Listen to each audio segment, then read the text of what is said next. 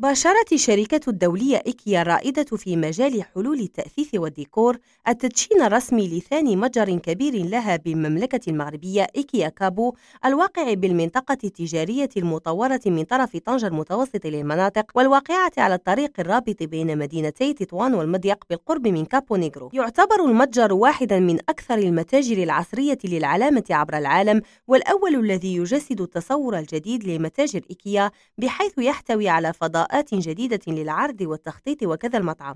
على مساحة إجمالية تفوق 18 ألف متر مربع وضمنها فضاء تجاري يزيد عن 16400 متر مربع يفتح المتجر الجديد إيكيا كابو المجال أمام الزوار لولوج عالم من الإلهام والأفكار والحلول المبتكرة للتأثيث في متناول الجميع. تطلب مشروع متجر إيكيا كابو استثمارا مهما يناهز 400 مليون درهم ومكن من إحداث 500 منصب شغل مباشر و1000 منصب غير مباشر. سناء الوهابي ريم راديو تطوان.